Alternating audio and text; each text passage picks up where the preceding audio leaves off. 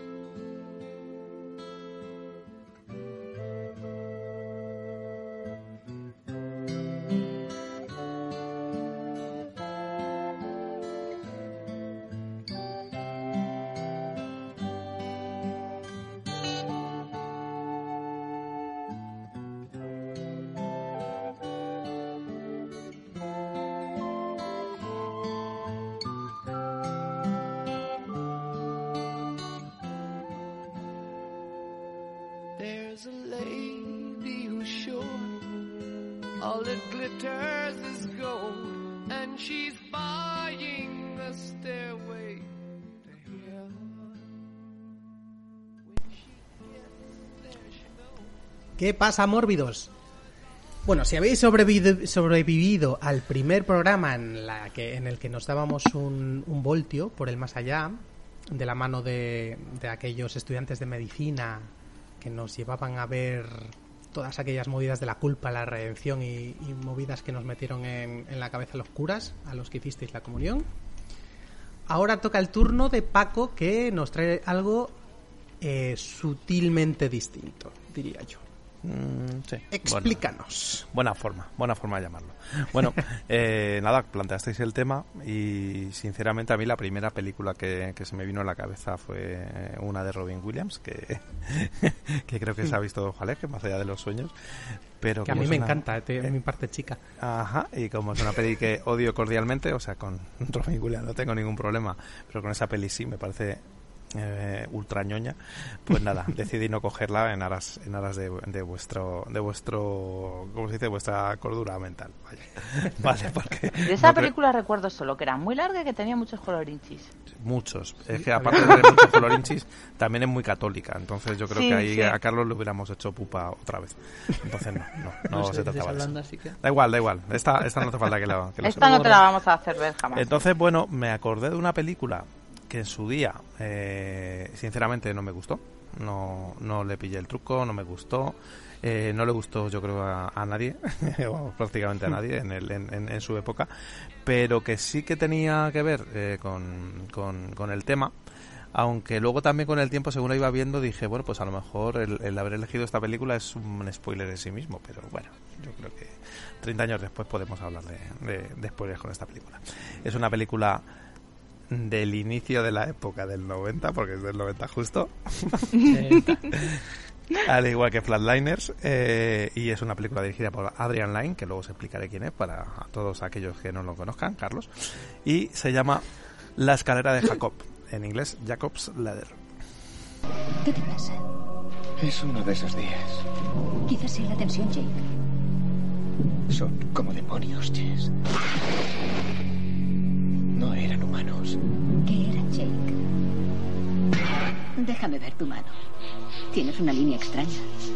Según dice aquí, tú ya estás muerto.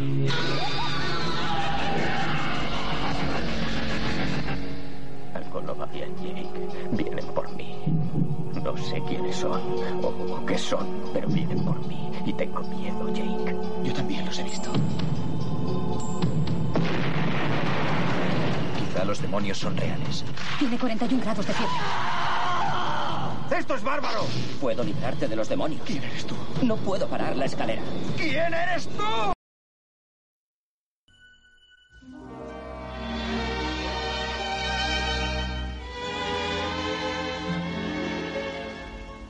Climb up on my knees, sonny boy. Though you're only three, sonny boy. You've no way of knowing, there's no way of showing what you mean to me, sonny boy.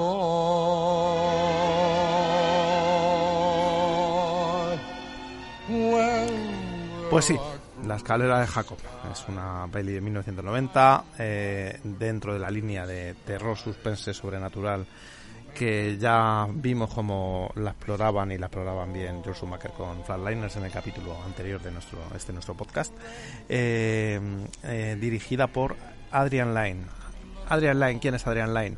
pues es un señor amado y odiado a partes iguales por la industria. Merecidamente. Merecidamente, exactamente. Es un tipo bastante, bastante irregular en su carrera, pero sinceramente a mí me parece un hitmaker.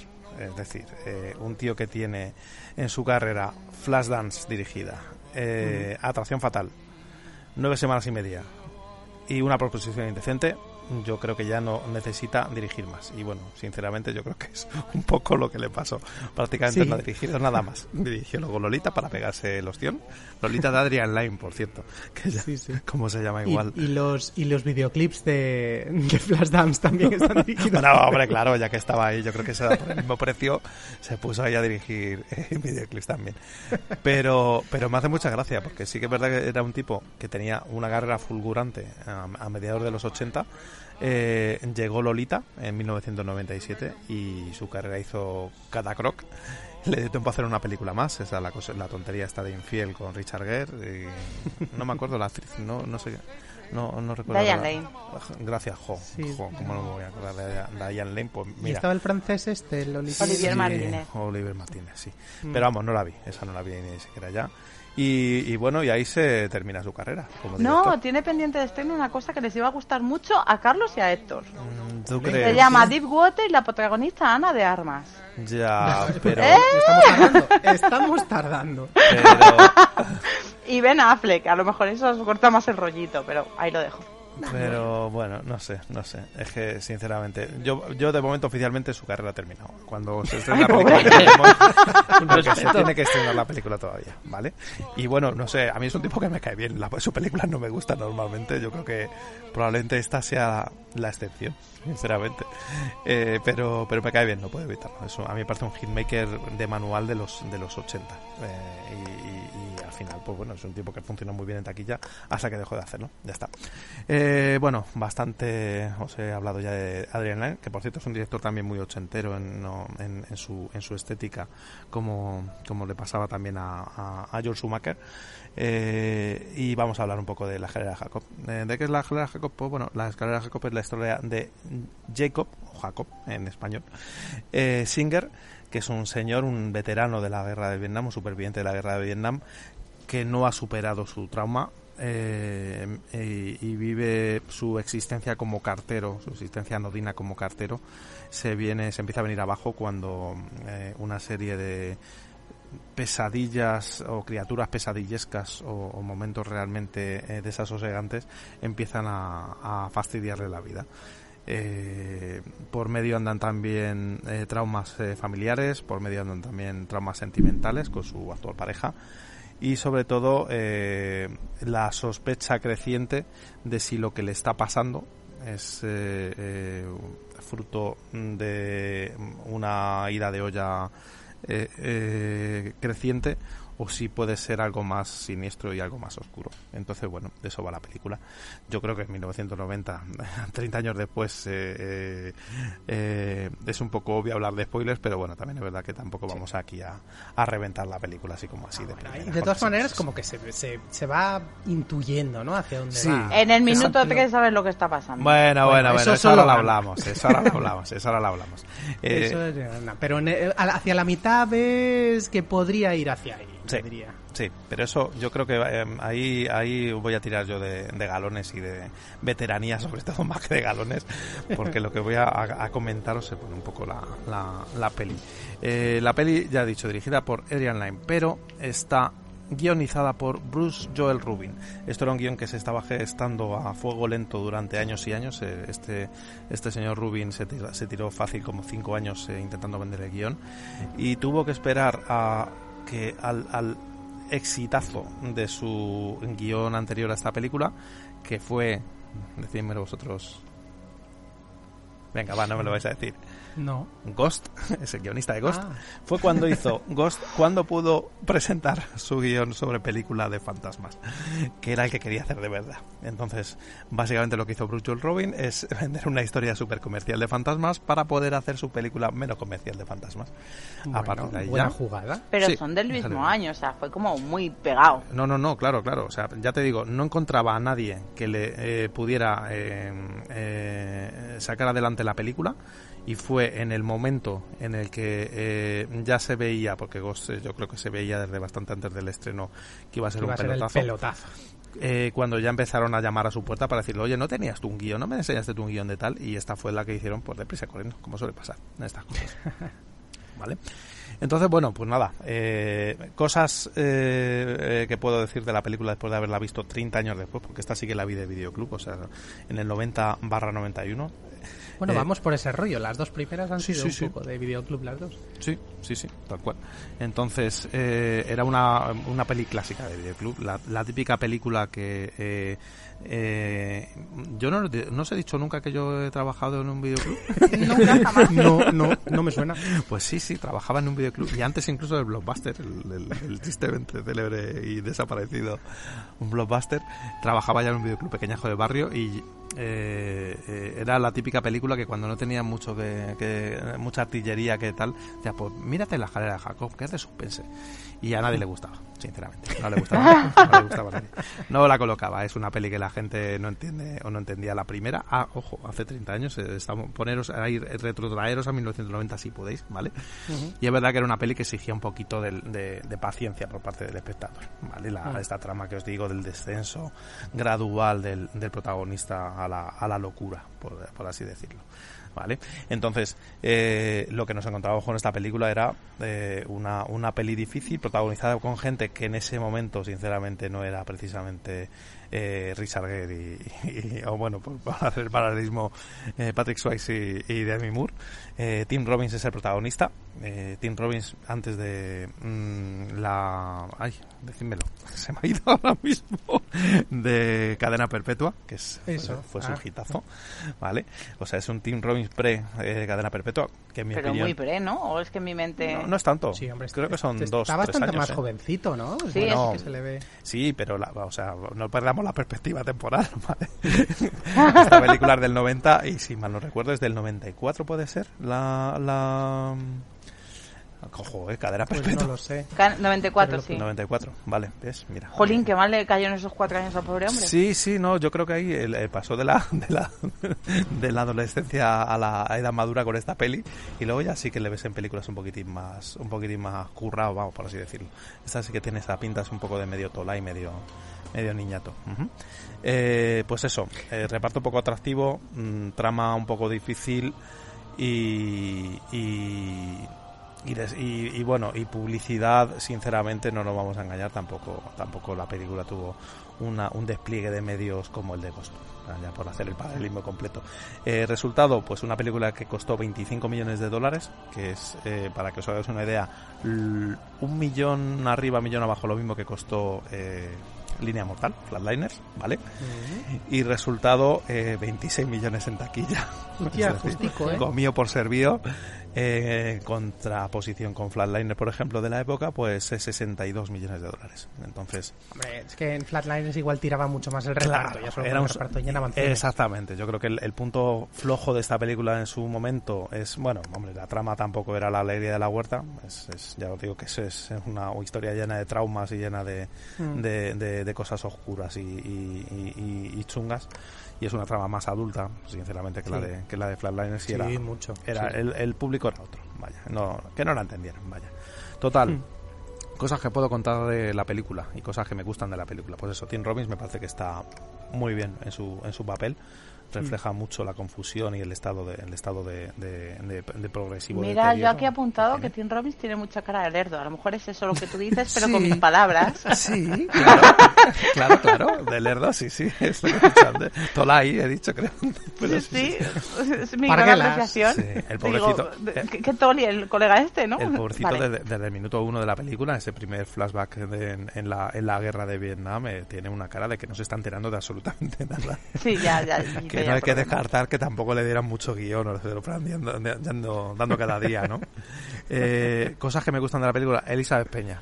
Elizabeth Peña es una eh, chica que probablemente no suene y con razón, porque no ha hecho gran cosa, pero que realmente eh, eh, apuntaba apuntaba maneras con esta película. Fue elegida entre más de 300 actrices en el casting vale y fue se llevó un papel al que estuvieron optando agarraos Demi Moore Madonna Jennifer López Julia Roberts y Andy McDowell Generación. entre otras tres Pero Demi Moore no estaba haciendo Ghost. No decíamos que era todo os estoy diciendo os estoy diciendo que esta peli fue fue ya que has hecho esto y Fue va a pre- petarlo ya. tráete a esa y tráete a esa y tráete al otro o sea, vamos debía ser así Barra Entonces, libre, coge lo que quieras. Daos cuenta, lo que, lo que hablaba antes, es, es una peli sin grandes nombres y, y- y tuvo el resultado que tuvo en taquilla. Tú imagínate si aquí le metes, pues eso, a una Julia Roberts, bueno, que también estaba en Flatliners, Había mucha gente trabajando en los 90. así, o a una, o una Madonna, o una Andy Madonna, o sea, son, son actrices que luego lo han mm, prácticamente petado todas por su, por su cuenta, pues probablemente una de dos, o la carrera de ellas hubiera sido diferente, o, eh, la, o, la, o la película probablemente hubiera tenido un recorrido bastante diferente en taquilla. Es la primera actriz de las 300 que, que hizo la audición y fue la que se llevó el, el papel. Eh, no obstante, a mí me gusta mucho. Es la, es la, la eh, Jessie en la película, es la, la actriz Sí. eh, que hace la, la- la pareja de, de- de Jacob en la, en, la, en, la, en la historia. Y bueno, su papel va variando un poco también según va variando la percepción de, de, de- su alrededor, ¿no? En, en- en el personaje. Primero es la, la pareja comprensiva y sexy, hay que decirlo, de- del, del, del protagonista. Y luego va virando algo también un, un poquitín más oscuro y más, y más eh, sospechoso eh, hasta extremos que luego voy a contar. vale.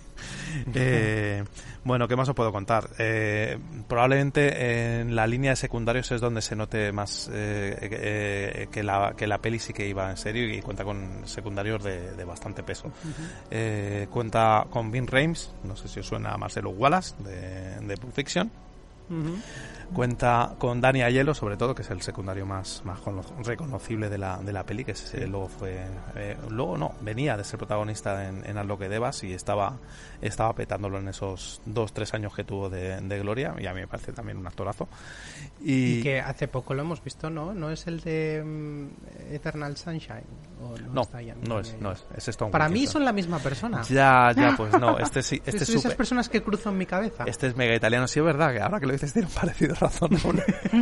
Pero no, no, no. Y, y bueno, sobre todo está mi adorado Jason Alexander en un papel totalmente, totalmente, vamos, Mm. prácticamente un cameo haciendo de abogado, eh, que es eh, George Constanza en, en, en Seinfeld, y es también totalmente reconocible, es, es muy divertido. Sí. Y que también estaba en. Pretty Woman con y También, efectivamente, haciendo de- también de abogado, abogado cabrón. Eso De es. abogado cabrón. Sí, señor, se estaba especializando ya en, ese, en esos papeles.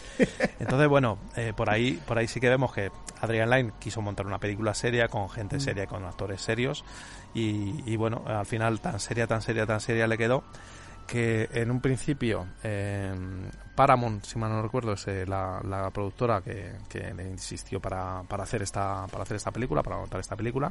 Eh, todo iba bien, en el rodaje iba todo bien. Eh, cuando mm, llega el, el final y cuando se estaba aproximando a rodar el, el- el final o las escenas finales, eh, en los primeros visionados eh, Paramount dice que, no, que ese final no le gusta.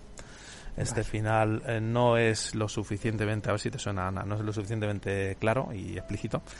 Y lo que quieren es... Y mira que tiene overexplaining también la película, mucho, pero vale. Mucho, mucho, vamos, literalmente sale, sale un personaje secundario O sea, a contarte es lo que está pasando.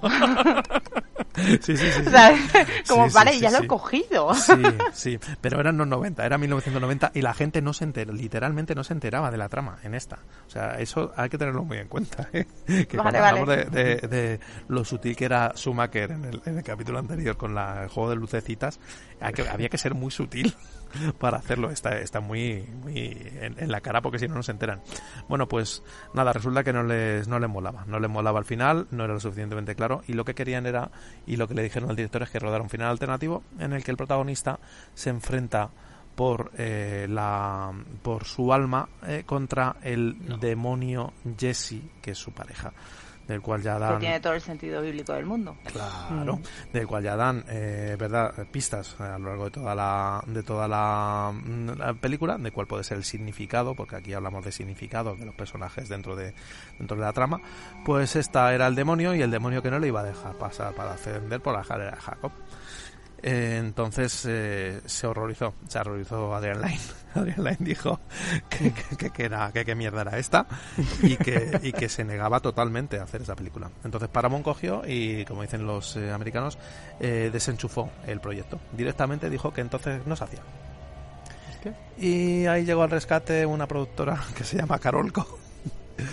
Muy conocida por los fans del cine de acción, eh, sobre todo por su- la saga de Rambo. Estaban petándolo en ese momento y tenían dinero para aburrir. Y cogió y dijo que, bueno, que, que ¿cuánto eran? 25 millones, pues venga, como esto, 25 millones, termina la peli como tú quieras, nosotros creemos en tu película, Adrián, tira para adelante. Resultado, el resultado es que a lo mejor, Resultado catacrack. a lo mejor la versión de Paramount hubiera tenido mejores resultados, pero bueno.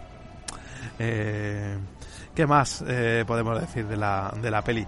Eh, sale Macaulay Culkin. Sé que lo tenéis Sí. guardado por ahí, pero sale Macaulay Culkin. eh, Es verdad, sí, Muy poquito. sin, sin acreditar, de hecho, directamente en, en la peli, aunque tiene mucha importancia su, su papel. Eh, Mismo año que hizo Solo en Casa. mismo año, es verdad, joder, el 90, eh, madre mía. ¿Cómo empezó la 90 década? Era una cosa. ¿Cómo empezó vamos, la década? Que no trabajara porque no quería. Sí, y, bueno, como cosas negativas que ya supongo que iré adelantando para ver, no sé, no sé qué tal, no hemos hablado antes, eso es verdad, se lo puedo decir a todos los oyentes, o sea, no sé qué tal les habrá parecido la, la película a, a los compañeros, pero sí que es verdad que es una peli con un ritmo lento y que no da de más... Yo tenía, fíjate, yo tenía apuntado en mis notas esta vez que no da demasiadas pistas. ya según lo que me vais contando, probablemente. y- y A lo mejor te replanteas. A lo mejor me lo replanteo, sí. Eh, sí que puedo decir que es verdad que la, la película cuenta con, con escenas bastante impactantes. Eh, fíjate, mismo año, eh, diferente peli, eh, Flatliners, por, por hacer el paralelismo con la peli de la que ya hemos hablado, es una peli que no me impresionó, no me asustó especialmente. Y esta película, volviendo a verla, sí que es verdad que me, que me impresiona, incluso reconociendo un poquito eh, referentes que luego reconoció Adrian Lyne de la peli, eh, como H.R. Geiger o como Francis Bacon. y, y, bueno, había alguna cosilla más por ahí, pero son ya son cosas más rebuscadas. Eh, sí que es verdad que impresiona como, como como muestra el- el- los, los posibles fantasmas o los posibles las apariciones estas que, que acosan a, a- al protagonista esa, Mm. esa cabeza que empieza a correr eh, a dar vueltas o las cabezas deformadas que lo vemos también en, en pelis incluso de, de, David Lynch. Entonces yo creo que la peli eh, estéticamente sabía lo que jugaba y, y, y sienta sienta algún precedente que luego ya han utilizado otros directores en el género Y bueno, ¿qué más? Eh, he hablado antes de mm, la señorita Peña, que, que se llevó un papel de, delante de un, en un casting de 300 actrices. Pues el papel de Tim Robbins, eh, mm, bueno, pues esa no era la primera elección. Estuvieron eh, barajando los papeles de Al Pa- o sea, gente como Al Pacino, Richard Gere, Dustin Hoffman, y lo rechazaron Don Johnson y Mickey Rourke.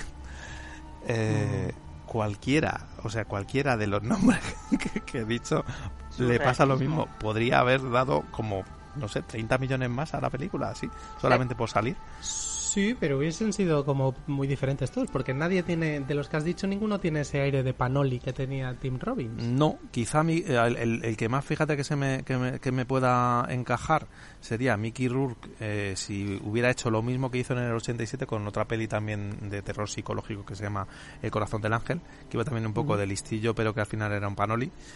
Y, y por ahí sí hubiera funcionado, pero es verdad, tienes toda la razón. O sea, eh, meter, meter a, a Dustin Hoffman en un papel como este lo hubiera llevado a otro lado que no sé yo cómo, cómo habría quedado. Pero sí, más gente hubiese ido a verla, seguro. Sí, sí. Eh, bueno, um, cosita, más cositas sobre la película. No tiene efectos eh, digitales. En la época todavía no, no estaban, en la época todavía no estaban muy avanzados.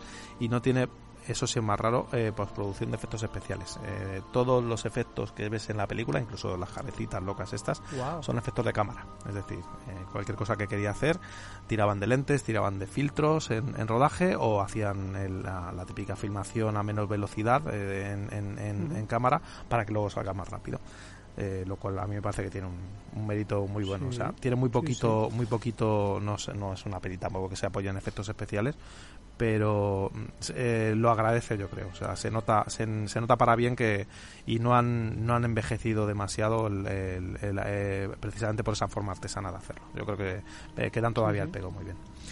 Además, son en momentos como muy puntuales que, que, que- que sí que impresionan. Sí, sí, sí, sí que, sí que esto, Las buscan. cabezas borrosas Ajá. y todas estas cosillas. Sí, buscan, buscan un poco a veces el, el susto, así el susto de sí porque sí, para pillarte un poco desprevenido, pero también es verdad que desde que empiezan a, a aparecer los, los, eh, los, yo creo que los, eh, eh, los eh, dosifica bastante bien el, el, el guion para que no, para que no saturen. Y luego, bueno, pues dos cositas más. Eh, la escalera de Jacob del título hace, hace referencia a la escalera que une el- eh, la tierra con el cielo. Eh, y es un poco la, la conexión evidente que tenemos con el, con el tema, ¿vale? En un principio, esa escalera de Jacob eh, tiene una representación en la película en un momento determinado y va a ser una escalera celestial con una musiquita celestial. Eh, Más overexplaining. Adrian, Adrian Lyne se dio cuenta en ese momento de que a lo mejor estaba overexplaining demasiado y lo y decidió dejar una escalera más o menos normal y corriente, ¿vale? Para, para la alegría de todos. No, no, no tiene suficiente con los nombres, explicar que los nombres son todos bíblicos, ponerle el título de Ya. la escalera de Jacob a la película, no. o sea, Ya, era- lo de los nombres bíblicos también es otro, otro, otro tema. Sí, sí, sí, sí, sí. Pero bueno, y no sé, y eh, yo creo, creo, creo que voy a dejaros ya hablar. A mí es una peli que, vuelta a verla, me ha gustado más, bastante más de lo que me gustó en su momento, que me quedé un poco con, con cara de, con cara de seta viéndole diciendo que no era para tanto. Y, y la he disfrutado, sinceramente, así os lo digo. Mm. Así que pues nada, eh, ¿quién quiere empezar? Yo creo que le voy a dar paso a Carlos, que está ahí deseándolo. Deseándolo. Pero, Venga, ataca. pero antes de darle paso, un, un apunte, porque como has repasado, y bien al hilo, es muy cortito, que, que- que has dicho como casi todos los actores, me ha llamado mucho la atención que no has dicho uno de los actores que nadie sabe cómo se llama, pero a todo el mundo le suena. Que para mí es el actor secundario de Los Ojos Locos. Eh, Que es un señor que Taylor tiene como una enfermedad en los ojos, que, los- eh, que las pupilas se le mueven todo el rato. Ah, Y pues, que yo creo que nos suena a todos todo el rato, ¿no?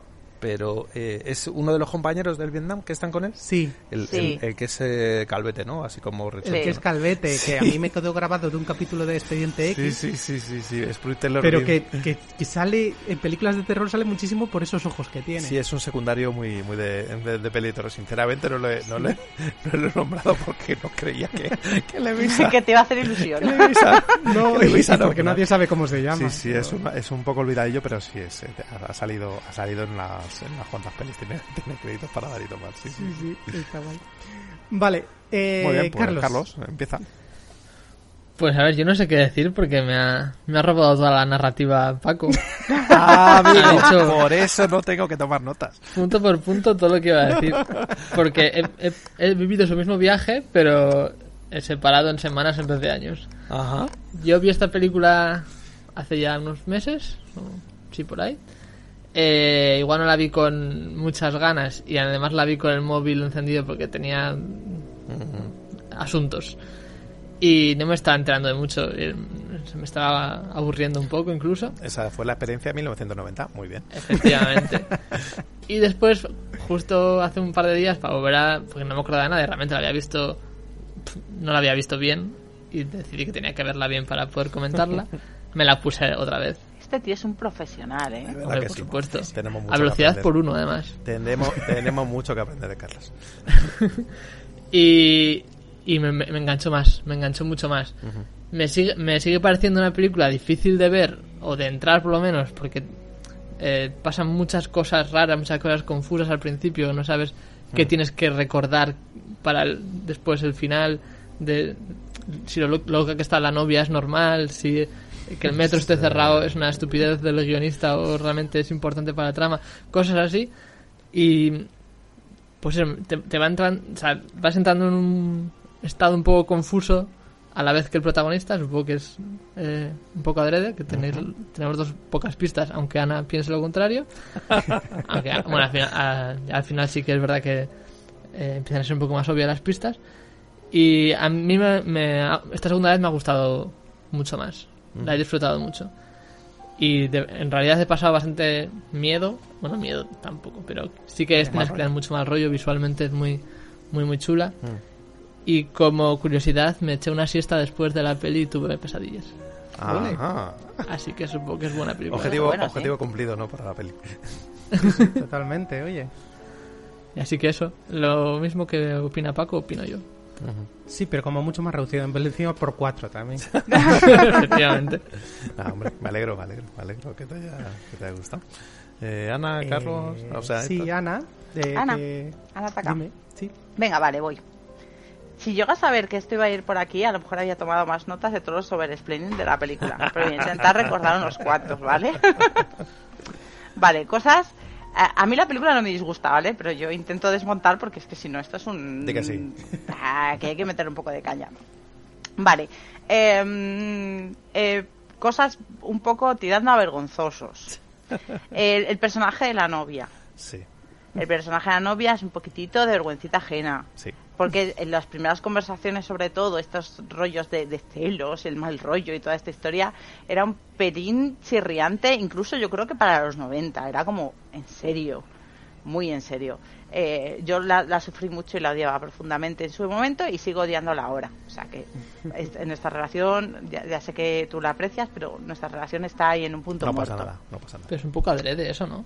Es un poco alegre, claro, o sea, es- técnicamente, efe- efectivamente, si te vas directamente al personaje de, de, de Jezabel, pues es que tiene un sentido. Eh, claro, o sea, si, si a lo mejor lo de la, la, la escalera que une el cielo y el infierno no está suficientemente claro explicado en el título, pues a lo mejor si ya le metes todos los nombres bíblicos, efectivamente, que a mí esa parte, esa parte de la conversación me fascinaba, de, de los niños que se llaman todos por nombres bíblicos, la otra tocándole las narices, el otro, bueno, en fin. Fue, fue todo, fue todo. En la escena esa de la cama, Sí, eh, en concreto, esa es la única escena que, que realmente eh, hubiese cogido y lo hubiese borrado de un plumazo. Me parece muy necesaria para. Luego hay más cosas a lo largo de la película que te explican un poco hacia dónde tiene que ir y me pareció un poco demasiado sí. obvia. Ahí, ahí, ahí, inciso, eh, no olvidemos que estamos hablando del director Adrian Line de una proposición indecente de nueve sí, semanas sí, y que media. también es un poco overexplaining, Eh, sí, también no, me lo no, explicaba tres veces. overexplaining, overexplaining sexy además, o sea que es que tiene Sí, que sí. meter una escena de cama con, con probablemente, preferiblemente la, la protagonista en tetas, eh, sí o sí, o sea que bueno, era el O momento. sea, pero es que Tim Robbins es tan asexual. Ya, pero es que la otra es tan sexual que a mí me da igual. Sea, a lo mejor ahí había. No, no, no había sipeo, no, no, No, probablemente no sí peor, pero No sipe mucho. Yo entonces me hago igual la- las tetas y el otro. No, me- no, no. De verdad que tiene una cara de lerdo el pobre Tim Robbins, que, que me digas que hay solo cuatro, cuatro años de diferencia entre el Tim Robbins adulto y este Tim Robbins de darle una bofeta, por favor, que se entere de algo, que me parece fascinante. Más cosas. Eh, hay una cosa que sí le tengo que reconocer a la película y es que eh, es un punto de realismo total y es que eh, eh, efectivamente si hay un infierno en vida eso es trabajar en correos después de haberte sacado un máster sabía que te iba a gustar. Gracias, Adrián, de verdad. Este detalle no lo recordaba, pero te doy toda la razón. Si después de eso no han entendido que era el infierno o el purgatorio, de verdad no, no sé qué más queréis que pongan, porque a mí eso ya me acaba de matar las entrañas. Y luego, a ver, lo más, lo, lo- más obvio y lo que te da la, puerta eh, a, a entender la película demasiado pronto quizás, yo creo que es el personaje del fisioterapeuta. ¿Sí, tú crees? Sí, lo creo. Directamente le dice que es un ángel, no que, que- que le quiere llevar a la luz. No, no, no sé qué parte menos explícita de no, hombre, si no te quieres morir, pues claro, pues vienen los demonios a llevarte. Pero si tú estás en, al- en paz, pues se te aparecerán como personas amables y simpáticas que te llevarán a un sitio mucho mejor. Hola. Yo no pillé nada de eso. ¿No pillasteis Yo, nada? Pues lo podéis saber. a la el- segunda, el a la segunda personaje- yo tampoco. O sea, si, si pillabas el aura, si pillaba el aura, pero sinceramente no. No llegué a eso, no llegué. Pues sí, volvéis a ver esta película, por favor, quedaros solamente... De hecho, no hace falta que veáis la película. Buscaros el, el, el, solo el, primer diálogo, ¿no? que tiene, ¿no? De hecho, da igual la putada que le pasase, lo terrible que fuese, no llama a su familia. Por favor, traedme a mi fisioterapeuta, porque estoy aquí tumbado en la cama del hospital solo y abandonado, y yo lo que necesito es a mi fisioterapeuta. Me pareció fascinante, me parece, un- me parece que tiene momentos brutalísimos la película. No se podía Eh, mover. ¿Qué? Tiene- que porque no se podía mover, tiene todo el Le sentido duele del mundo. mucho, Ana. claro. Claro, estás ingresado en el hospital, inmovilizado y, y efectivamente, sí. Tiene todo el sentido del mundo. Y llega el fisioterapeuta y le explica que no hace falta torturar al pobre hombre. ¿De verdad? ¿No, no os disteis cuenta de eso? vale, no No, pero volveremos. en ese momento ya sí, pero al principio del todo, en la primera visita, En la primera Claro, visita se lo... ninguna pista. No, no. Estoy un poco con, con Carlos. O sea, sí- Va, sí, pero que lo digas que tú, Héctor, no me vale. Me valen los otros dos. Sí, sí, sí, Las lecturas en medio estoy- de las Bueno, saltar. pero en estas yo sí que soy un poco friki de mito- mitologías, la cristiana entre ellas, aunque no haya hecho la ¿Entonces? comunión ni nada. Y sí que lo ibas pillando a medida que te iban dando nombres, pero no al principio en el minuto 3. Cuando aparece el Luis este y le dice que es un ángel, sí, ahí, Ahí bueno, ya lo sí, deja ¿no? bastante clarinete, sí. Eh, tensión de la película, ritmo de la película, lento. Sí. Lento, lento. Eh, ¿Me disgusta el ritmo lento? No, no me disgusta el ritmo lento. Y una vez que sabes lo que vas a ver, tampoco, tampoco te ofende. Quizá a mí sí que me sacaba un poco del... yo- no era la primera vez que la veía, pero como la primera vez que la vi también me, me- me resultó un poco... Pesada. O sea, a ver, enterarte de lo que va a pasar hasta el final, obviamente si hubiesen hecho el twist este que ha contado, hubiese sido ya remonda, ¿no? Porque te da todas las pistas de todo Vietnam y de toda la historia. Eh, el, el tema este de lo de la droga es una cosa que me fascinó y menos mal que me ponen un cartel al, al- al final como para intentar explicar algo pas- basado en hechos reales porque eso no sé quizá no, no, no me era ni necesario o sea era como para intentar meter algo alternativo a lo que estaban contando que realmente me funcionaba no hacía falta Otro, todo el rollo otro este de- ¿no?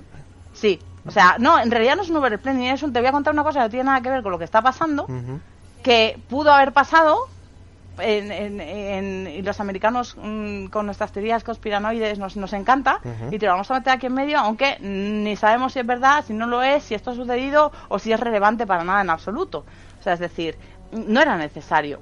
Para mí no era necesario. Podía haber funcionado mucho mejor si hubiese hecho más cortita y a lo mejor no había sido necesario eh, alguna cosa alguna cosa de, de- de Vietnam que realmente pues, no sé lo del abogado lo del abogado es, es que dura Sí, la conversación reuniones- del abogado Las reuniones de veteranos son un poquito... sí. son un poco chirriantes a lo mejor si se hubiesen sentado de verdad y hubiesen meditado un poquito sobre el guion um, pero no es una película que me disguste vaya o sea es decir es por poner pegas solo es por poner pegas porque si no sois todos demasiado happy Son, pega- pegas que pueda aguantar. Muy bien, muy bien.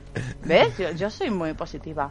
Porque todos queremos a Macaulay Culkin. Que también parece que ha pasado 200 años desde Sí. que hace esta película hasta que hace Solo en Casa, que es del mismo año. Sí, sí, es verdad. Está súper o sea que a lo mejor en esta película tomaron algo muy chungo todos. O le- uno de los O filtros. la rodaron y desde que la rodaron hasta que salió pasaron unos años. No, no, no, ya te digo. No, no. Eh, he visto la fecha, estreno. la fecha de estreno de, de Ghost es eh, julio del 90. La fecha Sí, de sí. estreno de esta es noviembre del 90. O sea, eh, quítale, pues eso, los dos meses de producción de Oye, tío, saca del cajón eso, no sé qué. Esta peli se tuvo que gestar eh, en mayo del en mayo del 90. Y ponle eso, vamos, sí. Antes, antes se van. Eso serán Sí, los de Macaulay Culkin siempre también a mí ya me, si me decís que es del mismo año que Solo en Casa también me llama mucho Mismo año, atención. 1990. Yo ahora eran los filtros esos que utilizaba. No sé, pero vamos, Los de Sara Los de Sara Montiel, la media. no sé. Eh, o, o Macaulay Culkin de repente hace de niño pequeño mucho mejor que de niño mayor, o, en fin. Eh, y nada más que aportar al respecto. Bueno, muy bien, muy bien. Que muchas gracias por hacérmela ver de nuevo, Paco. Sigo pensando que Tim Robbins tiene mucha cara de lerdo. Pues nada, solo falto yo entonces. Opina, opina. No, yo opino que yo yo venía un poco con el bagaje de, del... yo- no sé cuándo vi esta película, la verdad. La, La había vi visto ya mucho también. tiempo. Sí, la había visto, la vi hace mucho tiempo y solo la vi una vez. Yo creo que la pillé en la 2. Ujú. Algún- eh, me suena vi- de verla eso en una, en una televisión. Yo también la pillé en tele. la de pillarla en tele, de no, no de alquilarla, sino No, no. pillarla en una Mi padre con de el cartel que tenían y de broma me deja alquilar eso. Claro. Y, y sí que la vi hace mucho tiempo. Es, y es curioso que no me acordaba del argumento en sí, pero me acordaba de las sensaciones. Y las sensaciones que me ha producido esta segunda vez que la he visto, eh, quitando un poco que no la he podido ver de un tirón, eh, ha sido complicado y la vi en, en dos o tres partes. Pero sí que me metía muy rápido en la película las sensaciones seguían siendo las mismas. Me parece una película muy linchiana en algunos aspectos, muy oscura, muy que no sabes lo que está pasando hasta que, como dice Ana, te empiezan a meter todos los nombres de mitología eh, cristiana o católica o como queramos llamarle. que sí que ya te van guiando un poco, pues eso, Isabel, que es la mala, Sara, que es la buena, Miguel, no sé qué, que te van guiando un poco a lo que está pasando y a ese purgatorio en el que está viviendo el protagonista, o como llamarlo. Eh, la escena que sí que me había quedado grabada a fuego desde que la vi y es la única escena que recordaba pero nítidamente es la de la bañera con hielo Ajá. Que me había producido una sensación de agobio. Yo creo que llegué a tener, bueno, no lo recuerdo, pero podría haber llegado a tener pesadillas con ella, como Carlos. O sueños. Y, sí que la, la recordaba nítida. Ese hombre que está mm, eh, sudando de fiebre, bueno, con una fiebre brutal, que le meten en los hielos y empiezan a aparecer los vecinos. Y ese agobio era como, Dios mío, pues, me, me- me parece como muy, muy conseguida. Y toda la película en este aspecto, en el aspecto de, de conseguir generarte sensaciones, muy conseguida. El argumento quizá me gusta menos. O me llega menos. O sí que me parece al final, cuando retrocedes y das un paso atrás y ves el cuadro completo, más simple por así decirlo. Em, yo recuerdo que cuando vi esta película en su momento, la vi porque estaba Tim Robbins en concreto. Porque de aquella yo ya había visto Cadena Perpetua cuando pillé Ah, esta en la tele. Claro, joder, Ya había visto El Gran Salto, que es otra película que me flipa de Tim. Robbins. Y ya había visto Arlington Road, que es otra película que me flipa. De, Oh, esa peli, gran olvidada. Gran olvidada, pero que me parece brutal, con una música además de Angelo Badalamenti que te ponía los pelos de punta. Y, y, y- y sí, tiene cara de panol y tal, pero creo que él lleva la película sobre sus albos, sobre sus hombros muy, muy bien, con la ayuda de, de Elizabeth Peña, como has dicho, que le da un toque muy malévolo a todo lo que está pasando. Pero que es capaz de cargar toda la película sobre sus hombros de, de forma muy guay. Sí, sí. Pero sobre todo eso, de la película me quedo con, con la capacidad que tiene de generar agobio. Mm. Gran parte del metraje, en el metro, en, el, en la escena de la bañera, en las caras estas que a ve. mí el- el- el- no me eh, acordaba, perdona, del descenso del- en camilla, cuando se baja, va bajando Mm. por el hospital, la- el mal Sí. rollo que da, y, y Sí, cómo va bajando de un hospital normal a un hospital, bueno, Sí. infierno, ya directamente. Y la verdad es que me, me impresionó bastante otra vez. Sí, sí, ¿verdad? Sí, sí. To- Todo el del rollo, para estar hecha muy poco tiempo, eso sí que lo cuidaron, lo cuidaron mucho y, y me parece muy conseguido. Mm. Ot- Otra cosa es eso, el, el- el mensaje en sí, o bueno, el mensaje no tiene por qué tener ningún mensaje, el, el argumento en sí, que en, en realidad se, refu- se resume en dos folios. Sí. Bueno, que lo alterna ahí un poquito con Vietnam para darle un poquito de rollo y de, de, mm, movida antibelicista, pero que ya está. Pero me ha gustado mucho volver a verla, la verdad. Muchas Muy bien. gracias. Pues oye, nada, objetivo cumplido, ¿no? Con, con, con Adrian Line. Yo, yo de verdad es un director que he llegado a odiar en su época por eso, porque es que no había película que me gustara. Pero sí que recuerdo que esta me quedé con las ganillas de verla y cuando propusisteis tema dije, uy, digo, ya está. La de Robin Williams, no, esta, esta, esta. De hecho, le- eh, que yo recuerde, lo propusiste, te olvidaste y lo volviste a proponer reacordándote. Sí. Qué insistente. Pues, pues nada, muy guay. Otra que nos hemos quitado del bote y otra que espero que hayamos dado ganas de, de ver a la gente. Sí. y de ¿Para qué si se la hemos contado entera? Nah, yo creo que hemos dejado ahí lo suficiente. Bueno, no, no lo hemos dejado. Pero yo estoy de acuerdo con Héctor en que es una peli de sensaciones. Entonces, el argumento es un poco secundario. Mm. Es lo que las escenas te provocan, más bien. Sí. Así que eso que ver- lo- se puede ver solo igual. lo tienes viéndolo, claro, efectivamente. Así que nada, eh, vamos a dejarlo aquí. Si mal no recuerdo, la siguiente en escoger será Ana. Bien, algo alegre. Para os dejaros ahí el hype, os dejo. Muy bien, muy bien. El hype. Ya no va a haber movidas oscuras. Va a ser una cosa de alivio cómico. El alivio cómico con pajarita va a ser Ana de este capítulo. De, este- de Totalmente. esta temporada. Así que nada, nos vemos en el siguiente capítulo. Adiós. Hasta Chao.